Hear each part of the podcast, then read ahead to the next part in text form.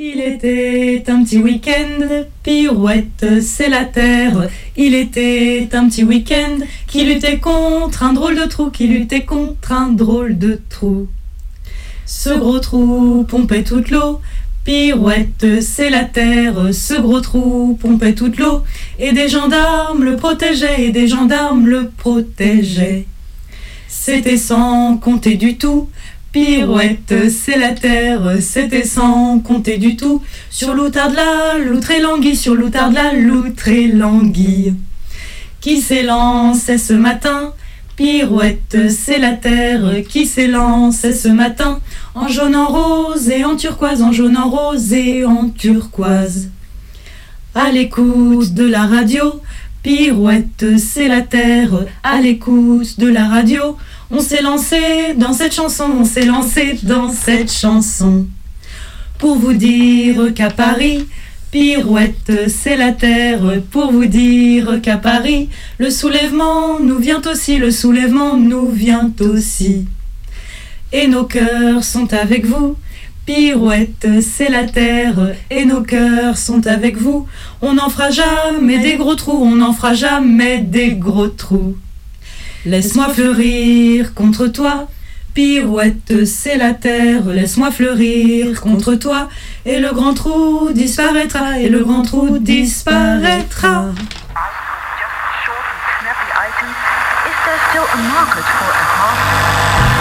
Commençons par le commencement, c'est-à-dire euh, le début.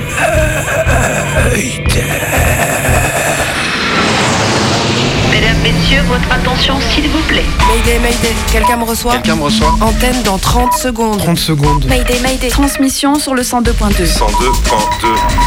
Il s'agit d'un signal de détresse, on doit suivre le protocole. Mayday, mercredi 18h. Sur Radio Radio Canu. Canu. Pendant une heure, se balader, explorer, interroger, rencontrer, jouer, faire des histoires et en créer. Mayday. Mayday. L'émission qui passe le mur du son. Saison 5. 5. Cet hiver, le pays a connu 32 jours consécutifs sans pluie. C'est un record en France. Les nappes phréatiques n'ont pas eu le temps de se recharger alors qu'elles étaient déjà à un niveau très bas après une année 2022 exceptionnellement chaude. Alors tout cela n'augure rien de bon pour l'année 2023. Donc moi je suis paysan en Loire-Atlantique. Si je viens là euh, en Deux-Sèvres, c'est bien parce que je pense que la guerre de l'eau a commencé et que c'est que vraiment l'eau pour nous c'est un enjeu. C'est absolument exceptionnel, c'est absolument exceptionnel. Ils étaient escortés par les flics, les flics sont passés sous le pont et là, au moment où les flics étaient passés sous le pont, les tracteurs sont tous sortis par les fossés sur la petite voie où on avait repéré que il y avait un pont où les flics n'étaient pas. C'est magnifique. On est beaucoup plus dans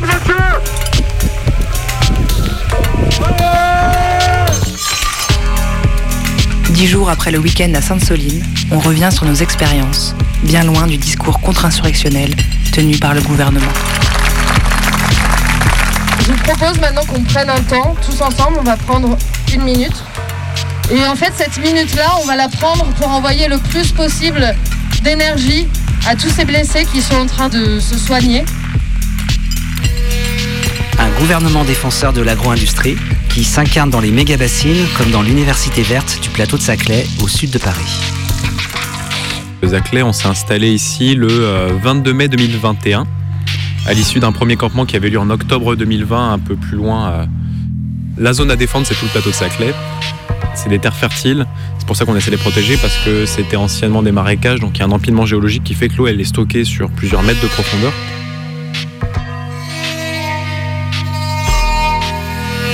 Voilà, il n'y a pas d'histoire. L'histoire, elle serait agricole, et cette histoire-là est en train d'être couverte. Donc bon, il y a eu une banque avant des habitants, par exemple. Et du coup, si on casse cet équilibre euh, qu'il y a, donc déjà on perd des terres qui sont d'une qualité euh, agronomique qui sont pas dégueulasses, on fait que l'eau n'a plus d'échappatoire. Donc ça veut dire des inondations dans les vallées autour. Si les pluies sont brutales d'un coup, le- la terre n'a pas eu le temps d'absorber l'eau. Mais si en plus il n'y a plus de terre et que c'est du béton à la place, le béton il absorbe pas du tout l'eau. de Sainte-Soline à Saclay, Mayday garde les pieds sur terre. Il y a quelque chose que je ne comprends pas.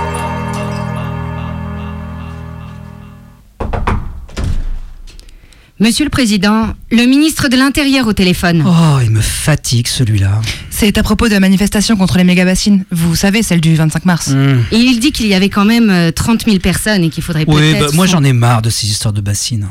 On pourrait pas y introduire des canards ou des flamants roses Et comme ça, euh, tout le monde serait content hmm Ou des loutres Ça risque de ne pas suffire, Monsieur le Président. Bah, Ou des outardes alors, leurs espèces protégées dont ils parlent tout le temps là. On peut pas en élever des caisses et en foutre partout Les opposants aux bassines dénoncent aussi un accaparement de l'eau. Ouais, Et si on construisait des gros entonnoirs au-dessus des bassines pour capter l'eau de pluie hmm En plus, ça, ça limiterait l'évaporation.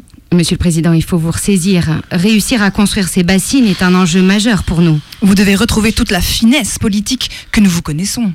Alors, dans certaines traditions sibériennes, le chasseur commence par manger les yeux de sa proie, puis il dévore ses viscères, revêt sa peau et parfois sa truffe. monsieur le Président... euh, Mais il mime ensuite son comportement lors de danses qui peuvent durer des jours. C'est à la fois une marque de respect et une manière d'adopter la perspective de l'animal, hmm, d'apprendre à percevoir le monde comme lui. On pourrait proposer à Gérald de, de faire ça avec une outarde. Lui manger les yeux Dévorer ses viscères, tout ça. Bah, ça lui permettrait de mieux comprendre le point de vue d'une outarde.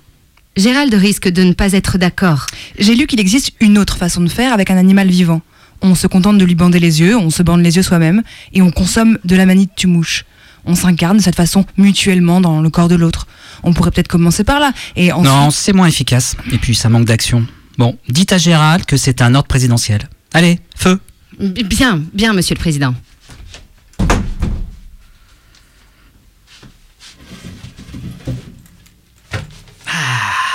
Voilà. Ah, t'es bien là, hein T'es bien. Outarde, je sais que c'est pas un cadeau que je te fais, mais il faut qu'on échange nos corps. Je veux qu'on me foute la paix. Je veux pondre des yeux au milieu des graminées. Que faites-vous avec cette bécasse, Monsieur le Président? Alors, c'est une outarde, hein Et frappez avant d'entrer la prochaine fois. C'était pour vous dire que votre mesure disruptive a été très appréciée par Gérald. Ah bon? C'est vrai? Il dit que ce changement de point de vue a été très instructif, qu'il ne s'attendait pas à voir et à comprendre autant de choses. Sauf que maintenant, Gérald voudrait reproduire l'expérience avec d'autres espèces comme la loutre jaune ou l'anguille l'anguille turquoise. Eh bien, génial, c'est parti. Je, je me demande si on n'est pas en train de mettre le doigt dans un engrenage dangereux, là, Monsieur le Président. Oh, pensez-vous, pensez-vous. Bon, allez-y d'ailleurs, vous aussi. Ouais, tous les deux là. Nous? Nous? Mais, Monsieur le Monsieur le Président... Président. Vous avez qu'à faire la version soft, euh, avec la manite. Et emmenez Elisabeth avec vous, tiens. Ouais. Dites-lui de trouver des camions d'amanite. Ouais, Allez-y tous d'ailleurs. Allez, je veux que tout le gouvernement ait adopté la perspective de l'outarde rose, de la loutre jaune et de l'anguille turquoise d'ici la fin de la semaine. Ah, ah, ah, moi, je retrouve goût à la politique, mes petits. hein. Allez, filez, j'arrive. Euh, Très bien. Bien, bien, bien, Monsieur le Président. Bon, alors, outarde, es- explique-moi concrètement, c'est quoi une zone humide?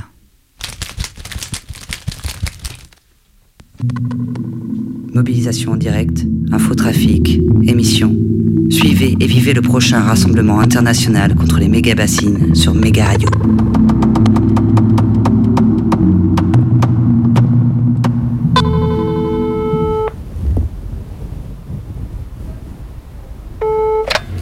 Donc je m'appelle Didier, euh, là on est dans le convoi euh, tracteur, on quitte Partenay, on va vers Lusignan. Moi je viens du Maine-et-Loire, je connais pas hyper bien le dossier des bassines parce que c'est pas ma région. Par contre ce qui me préoccupe vraiment c'est la question euh, de l'eau. Moi ce qui m'intéresse c'est qu'il n'y ait pas d'accaparement d'eau pour servir des intérêts agro-industriels euh, particuliers en fait. hein. Parce que l'eau c'est vraiment un bien commun. Euh, et ce qui se passe en Poitou-Charentes, ça va se passer partout en France et ça se passe dans plein de pays du monde. Donc il y a vraiment un enjeu démocratique sur le partage de l'eau. Alors être en tracteur, c'est vrai que ça fait des kilomètres, mais ça permet, je pense, de, bah, de montrer qu'il y a des agriculteurs qui sont contre cet accaparement de l'eau. Ça c'est important. Il n'y a pas que des citoyens euh, entre guillemets écolos. Il y a aussi des, paysans.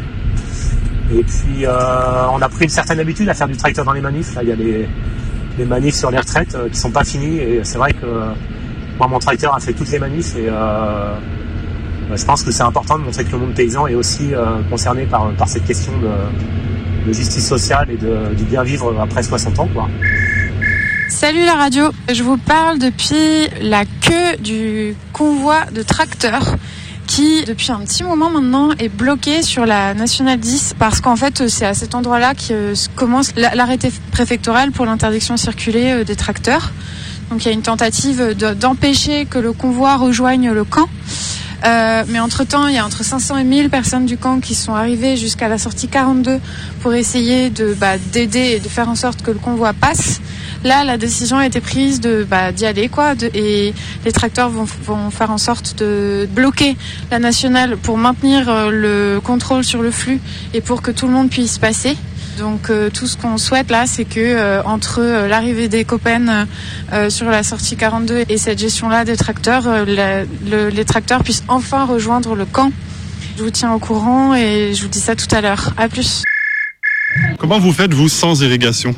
Alors moi je suis dans un système euh, polyculture élevage avec euh, des, vaches laitières et euh, essentiellement de la prairie. Donc j'ai changé mes pratiques et aujourd'hui je fais aussi du pâturage hivernal, c'est-à-dire que les animaux continuent à sortir tout l'hiver en fait. Et je sais qu'il y aura des périodes d'été ben, où il y aura pas d'herbe, mais voilà, on a des haies, on abreuve les animaux et puis ben, on évite de leur demander de produire trop à cette période-là. On adapte nos pratiques. Il y a des enjeux tellement importants et si la température monte de 2 ou 3 degrés, de toute façon, irrigation ou pas irrigation, ça poussera plus.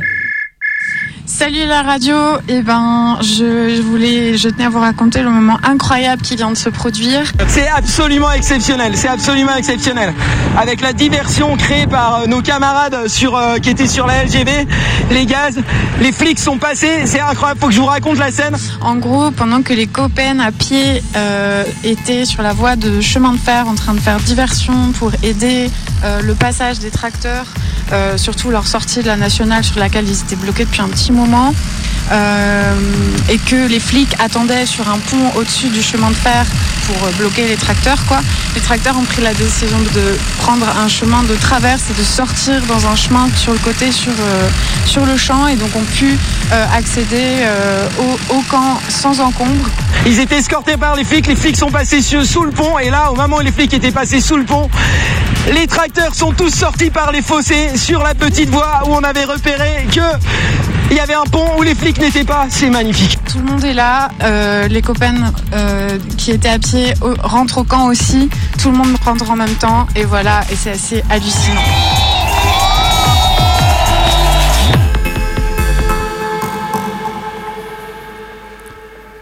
Il est exactement 18h13 et en exclusivité sur Mayday, le ministre de l'Intérieur, Gérald Darmanin, vous parle.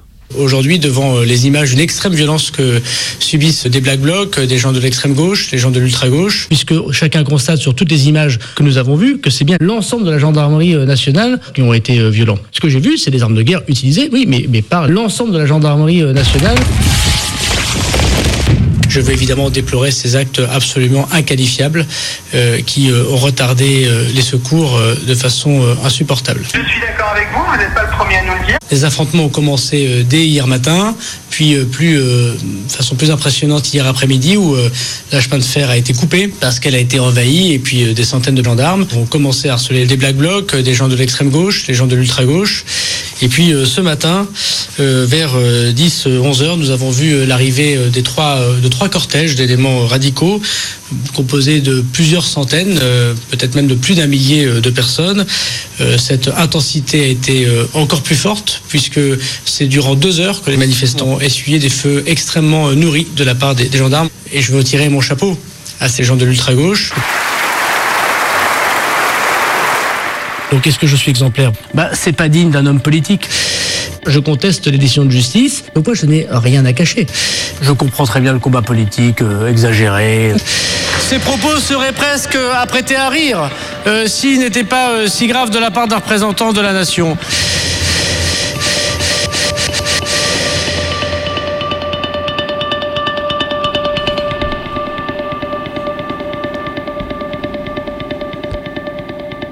Gérald Darmanin dit n'importe quoi, tout le monde le sait, et tout le monde, ou presque, le laisse faire. Samedi 25 mars. Il est 16h30 quand Gérald Darmanin pénètre dans la salle de crise de l'hôtel de Beauvau, au ministère de l'Intérieur. À 400 km de là, Les affrontements s'intensifient autour de la méga bassine de Sainte-Soline. Il faut montrer la violence, dit Darmanin à ses sbires. Son second réclame aux forces de gendarmerie de faire remonter en direct le déroulé des opérations pour assurer l'utilisation politique des images et des commentaires. Il peut compter sur une ribambelle de médias papier, télé, radio, qui diffusent en direct et sans aucune mise à distance toute la communication venant du ministère de l'Intérieur. Pendant toute la journée, le ministère de l'Intérieur parle directement aux Français. Il a le monopole des chiffres et il peut faire seul le récit de la mobilisation. Si guerre il y a entre le gouvernement et les opposantes aux méga-bassines et à la réforme des retraites, elle se gagne d'abord sur le terrain de la communication. Ce que l'on appelait autrefois la propagande. Les jours qui suivent, Darmanin enfonce le clou et lance une grande offensive contre les éco-terroristes, tout juste bons à bordéliser la France. Il apporte son soutien total aux forces de l'ordre en désignant les 30 000 personnes qui ont rejoint Sainte-Soline comme des militants venus pour faire la guerre. Qu'importe si lui-même n'y croit pas, ce qui compte, c'est de caricaturer l'ennemi pour l'anéantir. Et à ce jeu, ce gouvernement qui qualifiait il y a quelques années d'islamo-gauchiste tout ce qui lui résistait encore à l'université parle aujourd'hui de terrorisme intellectuel pour désigner les personnes qui luttent et s'organisent contre lui dans les rues du pays comme dans le marais Poitevin. Terrorisme intellectuel. L'expression a une histoire et elle recoupe celle de Gérald Darmanin, un homme qui collaborait en 2008, ce n'est pas si vieux, avec l'Action française, un groupuscule monarchiste d'extrême droite. Terrorisme intellectuel, une expression forgée pendant la guerre froide pour mettre en œuvre la répression contre les chercheurs communistes. Recyclée ensuite contre les musulmans. Gérald Darmanin trouvant Marine Le Pen un peu molle sur l'islam. Terrorisme intellectuel, une locution bien pratique qui permet de construire l'ennemi comme monstre, sans avoir besoin de rentrer sur le terrain des idées, tout en criminalisant sa parole. Terrorisme intellectuel, deux mots repris par Alain de Benoît, théoricien nationaliste, qui voit dans toute personne antiraciste ou pro- progressiste l'idiot utile du grand remplacement dans le cadre de la guerre des civilisations. Ouh Grand remplacement, guerre de civilisation, ça pose. Oui, c'est lui qui voulait aussi se battre contre l'ensauvagement de la société française. Gérald Darmanin, c'est donc toute une généalogie politique. Tout un univers de mots et d'idées. Celle de l'extrême droite, aujourd'hui largement validée par les discours du gouvernement, Gérald Darmanin en tête. Gérald Darmanin, l'homme qui porte le nouveau projet de loi sur l'immigration. Un projet bientôt réexaminé à l'Assemblée qui a comme objectif principal d'intensifier les expulsions d'étrangers en situation irrégulière. Gérald Darmanin, celui qui disait encore de Macron en 2017 qu'il était bobopuliste, démagogue et le poison définitif de la Ve République. Gérald Darmanin, qui, quelques mois plus tard, entrait dans le premier gouvernement du nouveau président Macron, quittant le Parti des Républicains et rejoignant En Marche. Gérald Darmanin, qui, en 2017 toujours, passait ses vacances en Corse dans la villa de l'ancien président de la Chambre de commerce d'Ajaccio. Président de la Chambre de commerce d'Ajaccio condamné pour trafic de drogue internationale. Gérald Darmanin, accusé de viol, mais aussi d'abus de faiblesse pour profiter sexuellement de sa victime à Tourcoing, la ville où il a été maire. Gérald Darmanin, qui tout à l'heure sur le plateau d'une chaîne de service public menace la Ligue des droits de l'homme, qui s'est montrée très critique sur l'usage de la force à Sainte-Soline.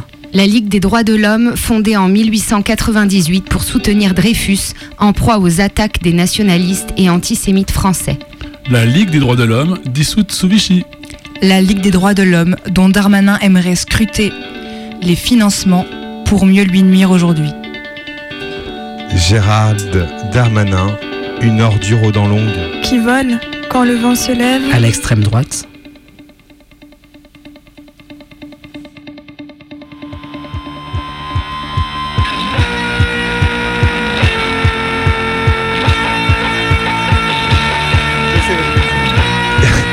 Bassines au plateau de Saclay. On est les pieds sur terre avec Maïdé jusqu'à 19h.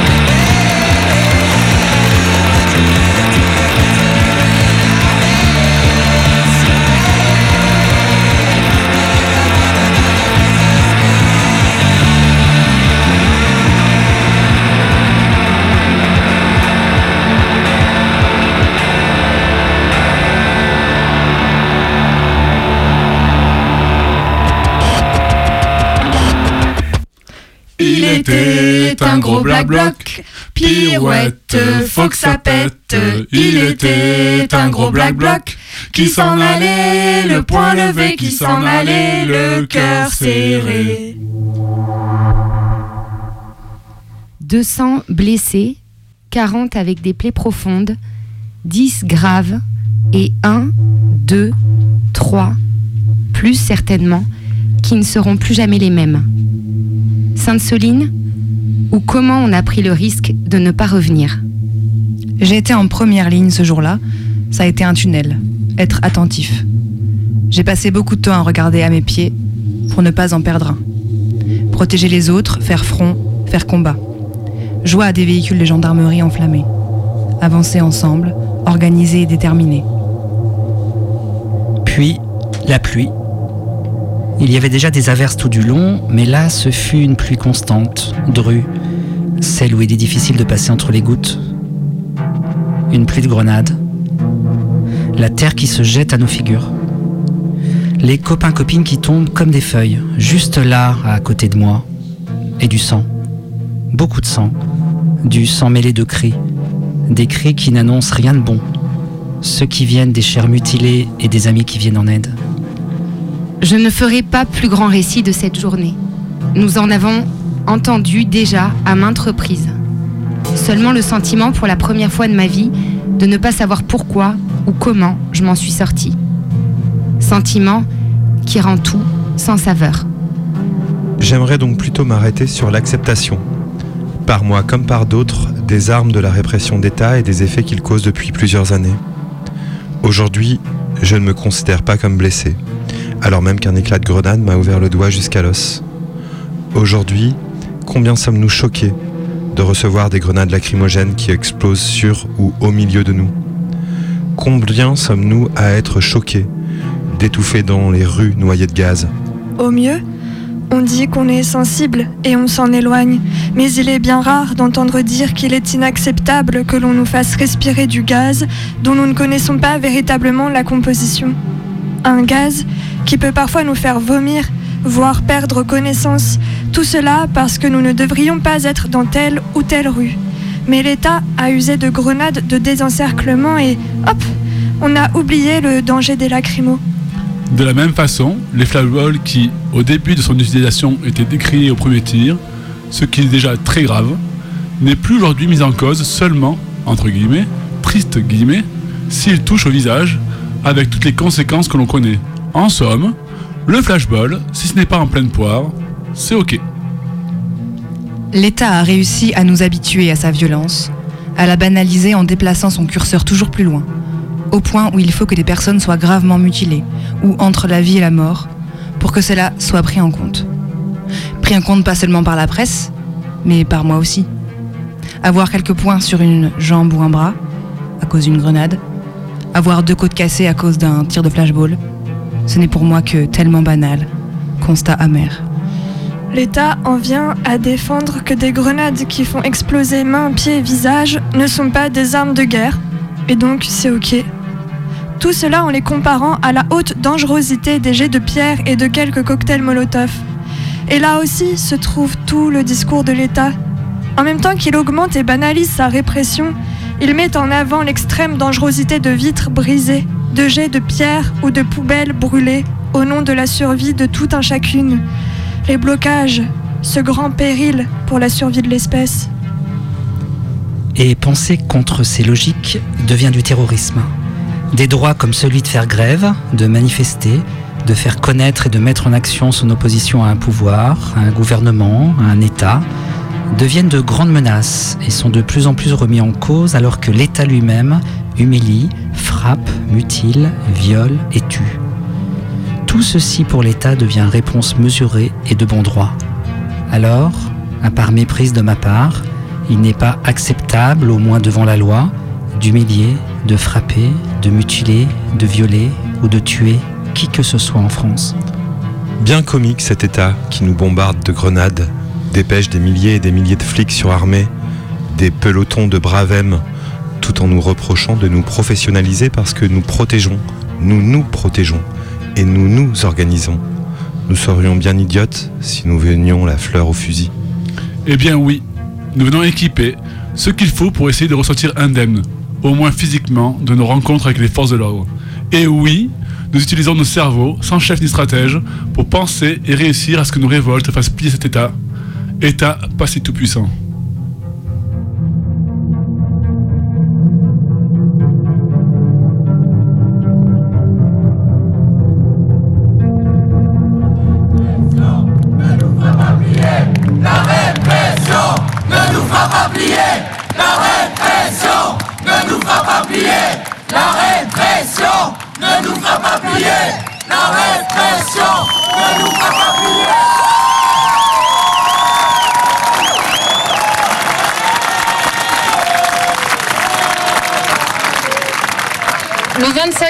Nous étions des milliers à Sainte-Soline, voire probablement plutôt des dizaines de milliers. Et on a été du coup des milliers à dire non à la privatisation et à la spoliation d'un bien commun et vital qui est l'eau. Privatisation à travers des méga-bassines pour 6% des agriculteurs du secteur. Cette méga-bassine, celle de Sainte-Soline, aujourd'hui, c'est un trou, un très grand trou, qui a été gardé le 25 mars par un dispositif militaire. Ce dispositif militaire, il a montré qu'il avait la volonté de briser les corps pour briser un mouvement. Ils ont lancé plus de 5000 grenades. Nous avons rarement assisté à un tel déferlement de violence. Du côté médic, ont été recensés plus de 200 blessés. Est-ce que c'est possible aujourd'hui en France, dans un contexte de manifestation, de ne pas avoir accès au secours? La police mutile, la police assassine, la police mutile, la police assassine, la police mutile, la police assassine, la police mutile, la police assassine, la police mutile, la police assassine. Ce que je retiens, moi, de Sainte-Soline, à part que nous étions 30 000 éco-terroristes, c'est la préparation extraordinaire et l'ambiance extraordinaire de, de ce mouvement. Préparé depuis des mois, avec une crèche, pour que les parents puissent faire la manifestation, avec un non-validisme, pour que les jeunes de 20 ans, les moins jeunes de 40 ans, les moins moins jeunes de 60 ans et les moins moins moins jeunes de 80 ans, parce que j'ai vu des personnes de 80 ans et ils n'étaient pas derrière. On s'est tous unifiés. On était tous unis. On était tous un, un seul, pour la défense de l'eau. Dans cette lutte de classe qui est la même que celle pour les retraites, pour beaucoup d'autres luttes. Moi, depuis, j'ai la rage. Macron, il m'a mis la rage. Et son violeur, Darmanin, son assassin, et Borne, qui dépasse les bornes, qu'il dégage tous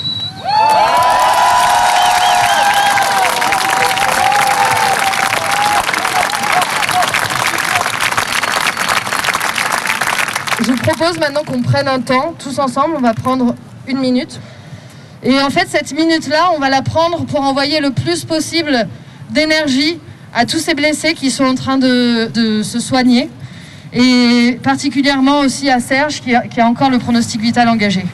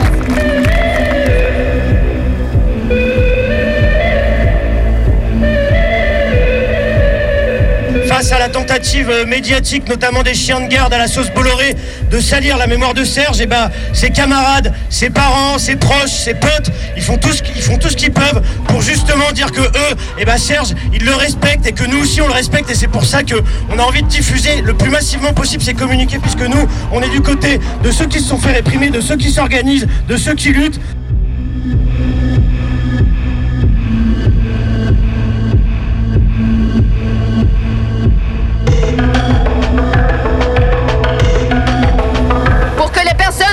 Sainte-Soline puissent s'exprimer librement, on va les cacher dans nos voix. On va lire tous et toutes à voix haute pour que ces personnes qui sont enceintes de nous puissent s'exprimer librement.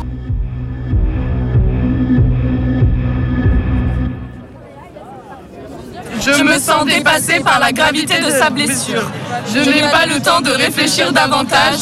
Tout ce que je viens de raconter a duré moins d'une minute. Les manifestants n'ayant pas arrêté d'appeler médic, une équipe de trois arrive. Le chef prend les choses en main, demande qu'on mette S en PLS.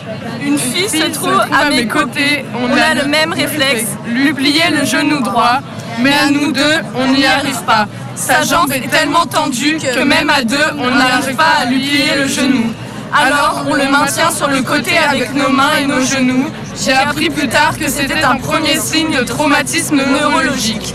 Puis le chef médic décide l'évaluation pas de brancard. Il recrute des porteurs, quatre de chaque côté. Avec d'autres, on fait bouclier pour que rien d'autre ne lui tombe dessus.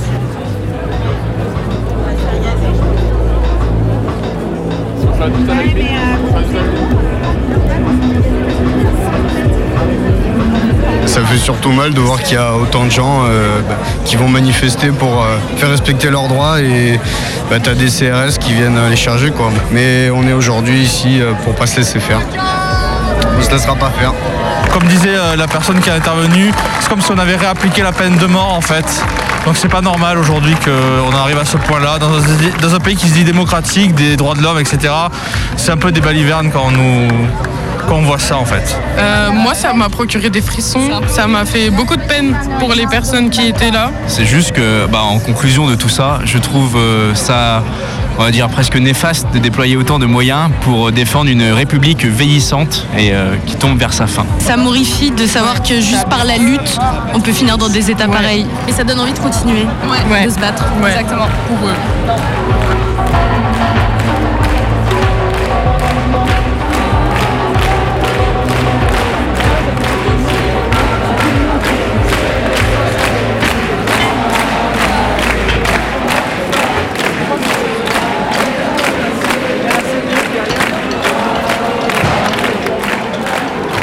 Et ce jeudi soir, depuis le pont Wilson où s'est tenu le rassemblement, on part en manif par centaines et centaines dans les rues de la ville.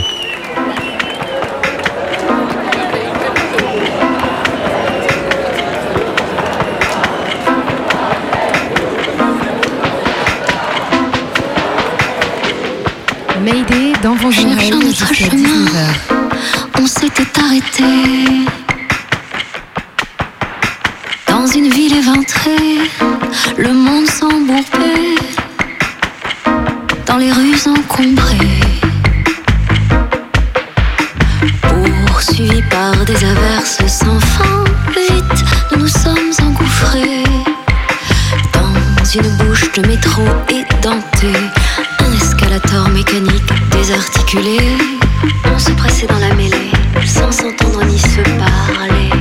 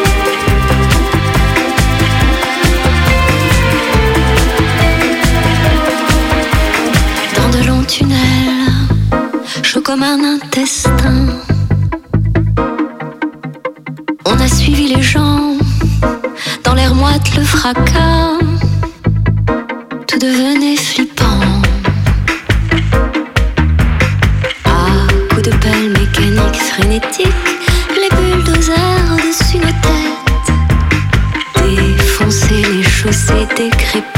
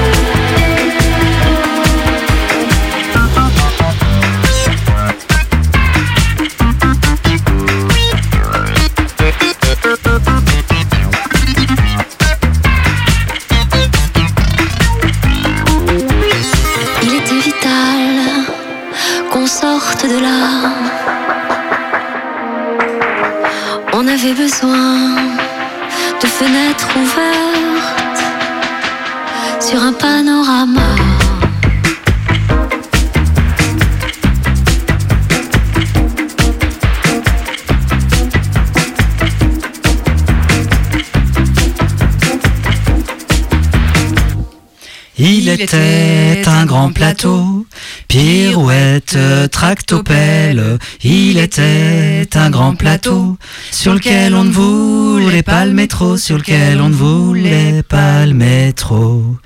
Les engins sont arrivés, pirouette bétonnière. Les engins sont arrivés pour désinguer le terreau de Saclay, pour désinguer le terreau de Saclay.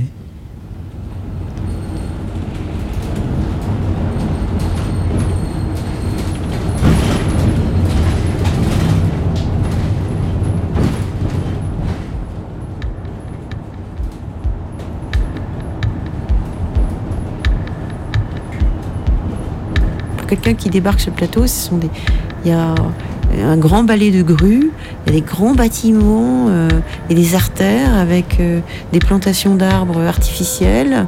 On essaye de recréer une nature urbaine. Et euh, de temps en temps, il y a un horizon qui est de moins en moins visible, mais avec des champs, des marais, des bouts de trucs qui restent d'une nature sauvage. Et euh, il y a des étudiants qui sont déversés depuis euh, Massy-Palaiseau, qui arrivent en, en navette. Tous les êtres qui sont là, tous les corps qui sont là, doivent euh, se déambuler d'un point à un autre. Et on se dit, mais on est où? On est où, quoi?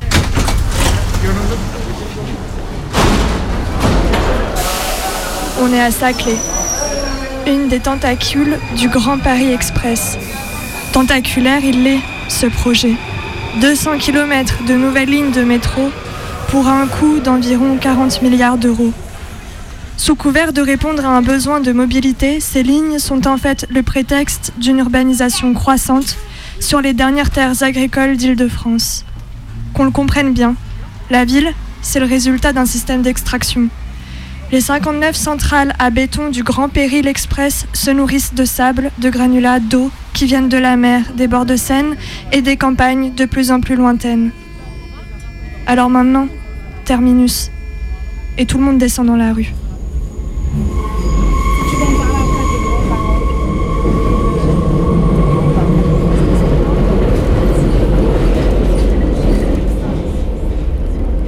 C'est pas un lieu existant, c'est un lieu qui se construit pour devenir un, un espace, euh, un campus. Et voilà, c'est un peu un no man's land au départ. On en entend parler en 2010-2011 pour la première fois. C'est une patate chaude que se sont refilés un peu la gauche et la droite euh, au moment de leur passage au pouvoir. Mis en place sous Sarkozy, euh, validé sous Hollande.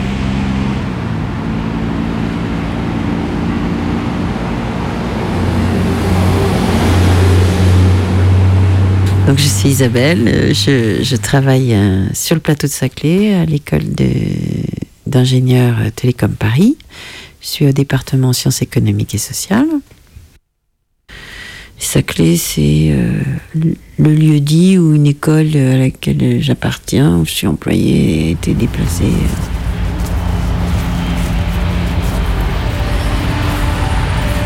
Moi, du coup, c'est Loïc. Je suis habitant en lisière du plateau.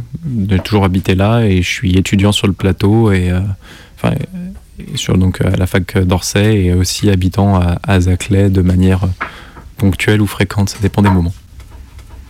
L'État a dit maintenant, sur toute cette zone, on se réserve le droit de faire des, choses, de, de, venir faire des choses parce que euh, euh, c'est pour le rayonnement de la France, c'est l'idée de faire un grand cluster scientifique, donc un pôle euh, compétitif, même si c'est pas, pour moi ça me paraît ahurissant de parler de compétition sur la, sur la recherche.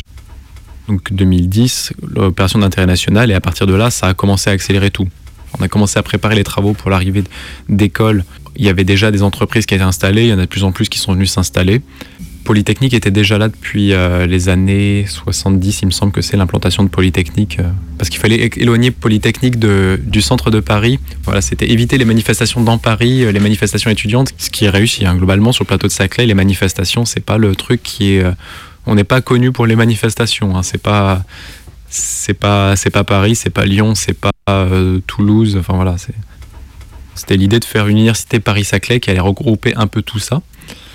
Il y a eu euh, d'un côté l'Institut Polytechnique avec euh, des grandes écoles qui se sont mis avec Polytechnique, et de l'autre côté l'Université Paris-Saclay qui a regroupé les autres écoles d'ingénieurs, l'université qui était avant Paris 11, Paris Sud, qui mange au passage l'Université de Versailles-Saint-Quentin, l'Université d'Evry, enfin il y a plein de composantes qui se sont retrouvées manger pour avoir quelque chose qui peut rayonner euh, à l'échelle internationale au classement de Shanghai classement de Shanghai qui n'est pas fait pour euh, représenter la qualité de la recherche, la qualité de l'enseignement.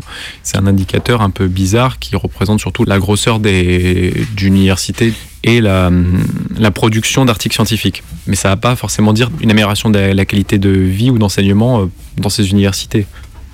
Je suis étudiant hein, du coup à ex-Paris Sud, maintenant Paris-Saclay, du coup, sur le plateau. Ça n'a pas voulu dire qu'on avait un, une augmentation des, de l'investissement fait pour nous. Euh, à la rigueur, c'est plutôt de la contraction des coûts en, rassemblant plein d'établissements et de composantes ensemble. Il y a tout un projet derrière qui était euh, aussi de rapprocher ça de- des entreprises. Par exemple, dans le quartier à proximité de Moulon, on a l'implantation de Servier, donc le Mediator. Euh, Servier, Danone, du côté de Polytechnique, il y a LVMH, qui, après Total, il y a LVMH qui est en train de prédater ça. Enfin voilà, c'est en gros d'avoir les entreprises qui sont au plus proches pour essayer d'em- d'embaucher directement les étudiants. En fait, on devient, est, un vivier directement pour que les entreprises puissent venir nous récupérer. Et ça se voit même dans les statuts de l'Université Paris-Saclay, où en gros, le- les entreprises ont 50% des sièges du conseil d'administration. Alors il y a tout ce truc aussi hybride de présence et distance qui s'est mis en place. On n'a pas le droit au cours en hybride. Sauf l'autre jour, tiens, petit scoop, ils avaient prévu des intempéries maximum. Donc ils avaient prévu des chutes de neige. Donc la veille à 17h, moi j'avais cours à 8h30 le lendemain, je reçois un mail. En vue des intempéries, euh, le, ministère, euh, Elisabeth Borne, a envoyé un mot, machin, tout ça, bon, à tout le monde. Ils avaient fermé la N118 ou je sais pas quoi. Donc tous les cours sont passés en distanciel du, jour au lendemain. Donc, tout d'un coup, on voit bien comment on a un vertige à penser le plateau de Saclay avec soudain des dirigeants qui euh, te donnent un petit peu l'ordre de passer à distance. Chose que toi, si tu demandes à passer à distance parce que tu sais pas si tu es positif au Covid et que tu veux pas le refiler à tout le monde, on va dire ouais, mais tu sais quoi, distance, c'est traumatisant pour les étudiants. Mais eux, s'il y a un incident climatique, on passe tous à distance. Et je pense que derrière, il y avait aussi, comme il devait faire très froid, que l'énergie que ça coûte, voilà, ils ont fait une économie, curieusement. On voit bien qu'il y a une fragilité euh, très grande à ce que ça fasse sens. Nous, quand on est arrivé, l'école était un chantier. Ils avaient une telle pression à tout mettre en place et tout. Donc, au début, c'était euh, pour nous aussi, c'était intéressant parce que c'était les seuls humains. C'était des vrais humains. C'était des vrais travailleurs. C'est pas des gens qui arrivent là, euh, tout propre, euh, en costume, et en train de t'expliquer que tu es dans l'école du futur et que ça va être super. Ça m'a fait penser que, par exemple, moi, Autrefois, pour aller à la direction des enseignements, euh, je mettais une minute et demie. Là, je mets à peu près dix minutes. Il faut vraiment que j'ai mon temps pour arriver à l'heure à mes rendez-vous, mes réunions de staff et tout. Pour aller à ma salle de course, pareil. Il vaut mieux pas que j'ai oublié quelque chose, parce que sinon. Donc la question d'avoir un corps et d'avoir un corps à, à échelle humaine, là, toutes les échelles ont été bouleversées et on ne sait plus bien dans quoi on est. Il y a une assignation des lieux à une, attitude, à un comportement, à des regroupements. Ça, ça, ça marche pas. Ça marche pas quand il y a une injonction. euh, là c'est votre lieu convivial, euh, là c'est votre truc. euh, ah là c'est la place, c'est la place. Si c'est une place, alors là on va se réunir. On se croirait un peu dans les, les décors de sitcom. Je sais pas, ça fait un peu ça.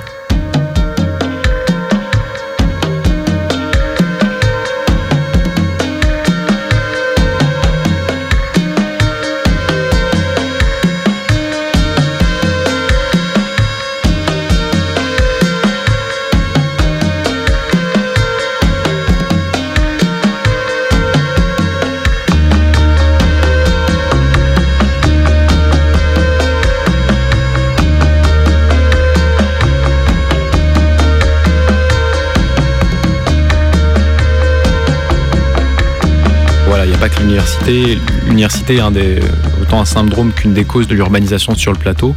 Comme l'idée de, refaire des nouvelles lignes de métro autour de Paris pour désengorger, au lieu d'avoir des transports radio, donc tout dirigé vers Paris, c'était l'idée d'avoir des transports un peu euh, périphériques qui permettent de relier les banlieues entre elles. Il y avait plusieurs projets qui s'affrontaient. Au final, le Grand Paris Express, c'est l'héritier de tous ces projets. C'est quatre nouvelles lignes de métro, plus le prolongement de la ligne 14. La ligne 18 est faite pour relier des, des zones d'activité. On dessert assez peu des lieux de vie. euh, C'est des gares qu'on a fait parce qu'il y a plein de transports en commun qui arrivent et du coup, ça permet de, de repousser encore un peu plus le- les gens. On n'est pas dans une volonté d'empêcher les gens de prendre leur voiture pour euh, réduire le bilan carbone. Ça reste dans une logique d'étalement urbain, d'urbanisation, de métropolisation. Donc c'est Paris qui s'étend toujours plus. C'est d'ailleurs pour ça que l'université et l'agglomération s'appellent Paris-Saclay. Il y avait un moment un projet de téléphérique où en gros ça desservait le plateau de Saclay au RERB dans la vallée avec le plateau de Courtabœuf qui est de l'autre côté, qui est sur la commune des Ulysses, qui a une grosse zone d'activité euh, économique. Euh, sauf que euh, ça ne s'est pas fait. J'ai l'impression que c'est une volonté de ne pas desservir cette commune. Les Ulysses a une très mauvaise réputation parce que du coup, elle a cité- ça fait cité dortoir. Alors au final, elle n'est pas si moche cette commune, hein, mais voilà, c'est pas la même population qui vit. On n'est pas sur du CSP, comme ça peut l'être dans la vallée. Et du coup, le CSP de la vallée qui doit aller bosser sur le plateau, bah, qu'est-ce qu'il fait Vu que les transports en commun, c'est une galère, ou alors c'est loin de, chez lui, puisqu'on n'a pas fait plus de liaisons vallée-plateau, bah, euh, souvent, euh, il y en a quelques-uns, quelques-unes qui prennent leur vélo, vélo électrique, mais on a quand même un gros nombre de voitures. La ligne 18 est dimensionnée pour euh, accueillir 40 000 personnes par heure, s'il faut. Le- les prévisions sont plutôt de 4000 personnes par heure en heure de pointe et avec urbanisation ce serait aux alentours de 6000 si je me rappelle bien de mes chiffres. Donc ça veut dire qu'on a vu trop gros derrière pour euh, construire tout un tas de ben, soit construire des nouveaux logements, soit construire euh, des nouvelles infrastructures, voilà. Donc il y a quelqu'un qui va en bénéficier. C'est soit on veut dire que c'est le BTP qu'il faut qu'on continue de le faire travailler, mais ça veut dire enfin, on le fait travailler pourquoi là? On le fait travailler pour détruire des terres agricoles. Donc on met en concurrence euh, le vivant, les terres agricoles avec les emplois, comme beaucoup trop souvent. Euh, en gros, c'était une super opération immobilière. On achète des terrains au prix de la terre agricole. Après, ça devient constructible.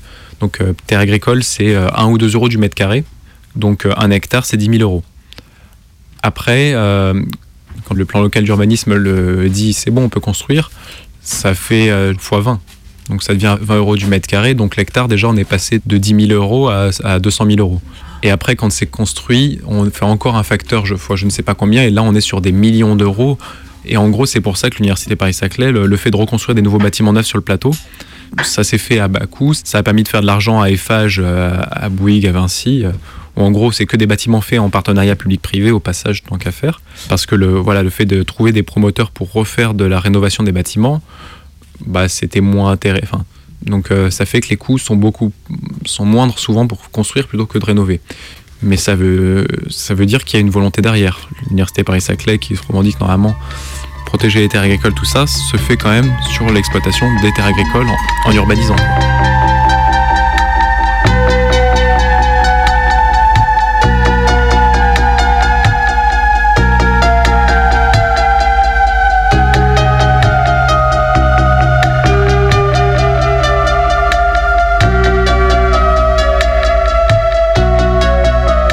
Plateau de Saclay euh, était plutôt euh, sur du céréalier, même si là ça se diversifie. En tout cas, c'est des grandes surfaces où euh, l'empilement géologique permet qu'on n'a pas besoin d'irriguer, ce qui va être quand même très précieux pour les années à venir. Alors ça, c'est l'exemple qu'on cite à chaque fois, mais ça ne veut pas dire qu'on sait ce qu'on veut. Il y a du maïs qui avait poussé en 2003 sans être irrigué. Donc pendant la canicule de 2003, le maïs poussait sans avoir besoin d'être arrosé sur le plateau de Saclay et il y a eu une récolte, pas formidable, mais il y a eu une récolte quand même. Donc en tout cas, il est possible de faire pousser le plat- sur le plateau sans avoir besoin euh, d'arroser. Après voilà, c'est pas forcément du maïs qu'on veut euh, faire pousser à tout prix, même au- très loin de là. C'est l'opportunité de faire du maraîchage, de faire de garder un peu de céréalier. On a une réserve alimentaire qui déjà euh, qui peut aller jusqu'à Paris ou qui au moins peut permettre de répondre aux besoins locaux. Donc euh, tout ce qui est autour du plateau de Saclay pour euh, pour ne pas empiéter sur l'autonomie alimentaire de Paris, voilà, qui est, qui est de trois jours. Donc ça veut dire s'il y a des problèmes d'approvisionnement, en trois jours, en gros, on épuise toutes les ressources, euh, enfin toutes les réserves de, nourriture qu'il y a à Paris. Et c'est quand même ahurissant de se dire ça.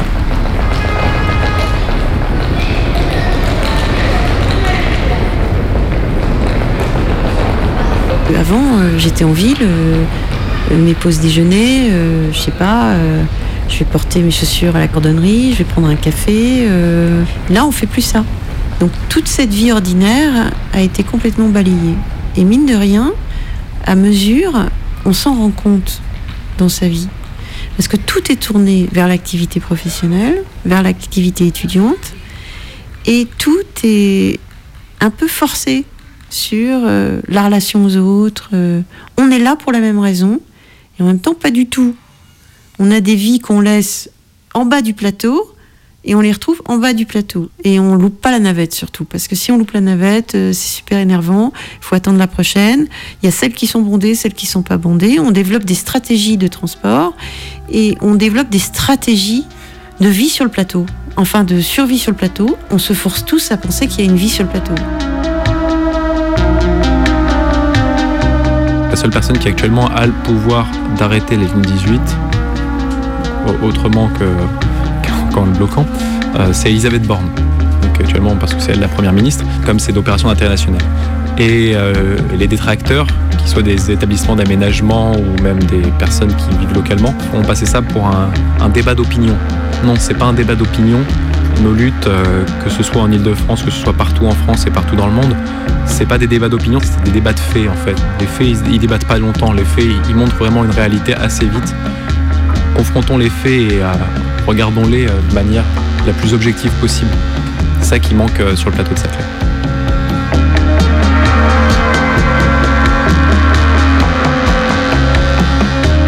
De la rue d'une manif sauvage à la plaine d'une méga bassine, l'écart semble immense. Dans la rue, on se retrouve à plusieurs, sur une place, un pont, puis on file, ça part, dans une rue, les poubelles tombent, les barrières montent, plusieurs corps grimpent, d'autres font obstacle, on court, on s'arrête, on attend les autres, on évite les lacrymos, les immeubles barrent la route, enferment, encadrent. Aux fenêtres, ça regarde à distance, il y a des témoins, Parmi nous, des badauds, pris dans la masse, pris dans la nasse. On connaît les passages secrets. On sait refluer s'il faut se protéger. Dans une plaine, à découvert, sans haies, sans arbres, on a beau se cacher, les drones, les grenades, les gaz passent sans peine au-dessus de nos têtes et se dispersent avec fracas parmi nous. Ici, on ne se déplace plus à pied. Ces espaces panoramas dont l'échelle humaine est automatiquement radiée rendent difficile toute fluidité. Be water, qu'on nous a dit. Faut faire comme si on était de l'eau. Mais voilà que la vague s'est violemment éclatée contre l'unique relief apparent, un gros trou protégé par la police. Sauf que l'écart se rétrécit. La nouvelle ville du Grand Paris mime les grandes plaines agricoles. Ou serait-ce l'inverse? Les grands champs artificiels qui miment la mégalopole? La campagne des mégabassines est la ville des caméras de surveillance. Qu'elles soient imbibées de pesticides ou recouvertes de béton, c'est un même espace au sein duquel on est tous à découvert. Alors, être couvert et couverte, c'est pas seulement mettre un kawaii, un bonnet et des lunettes. C'est aussi savoir créer du relief dans les extensions planes qui se profilent devant nous.